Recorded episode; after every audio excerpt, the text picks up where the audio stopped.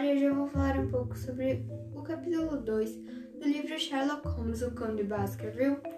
O capítulo começa com o Dr. James Mortimer falando que tinha um manuscrito.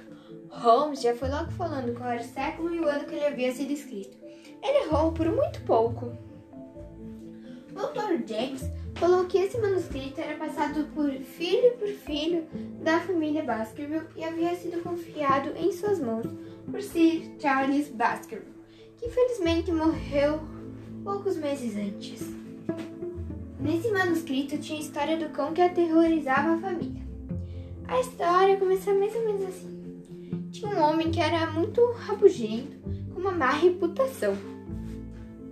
E esse homem chamado Hugo, se apaixonou por uma filha de um fazendeiro. Ela, por saber da má reputação dele, nunca quis nem falar direito com ele. Porém, em uma noite que os pais e os irmãos da moça não estavam na casa, eles, o Hugo e seus companheiros, foram atrás dela, capturaram ela e a largaram no quarto acima de onde estavam. Eles Falaram monte de besteira e a pobre coitada ouviu tudo. Graças a Deus ela conseguiu fugir. Porém, pouco tempo depois, Hugo subiu para dar água, comida e outras coisas piores para a moça. Ao se deparar com o quarto vazio, ele ficou muito bravo. Desceu as escadas correndo, subiu em cima da mesa que eles estavam e falou que se ele encontrasse aquela moça, ele iria virar mal. E assim ele fez, sabe por quê? Porque ele foi, pegou o seu cavalo e já estava indo atrás da moça. Mas antes disso, um dos homens mais corajosos, homens bêbados, falou que deveriam largar os cães para conseguir encontrar a moça. E foi assim que Hugo fez.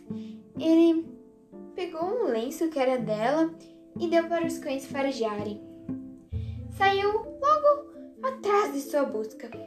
Os companheiros demoraram um certo tempo para conseguir se mexer do susto que levaram do grito de Hugo.